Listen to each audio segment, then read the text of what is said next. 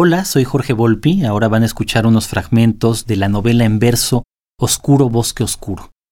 Quise escribir esta novela para reflexionar sobre los genocidios y reflexionar por qué las personas comunes, las que son como cualquiera de nosotros, en ciertos momentos se han convertido en verdugos de sus semejantes, de sus vecinos.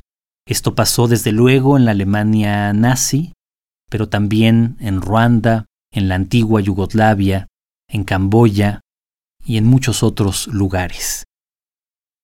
El libro, por lo tanto, mezcla la historia de un grupo de personas comunes obligadas a convertirse en verdugos voluntarios y al mismo tiempo las pesadillas de estos soldados obligados a matar niños en el bosque.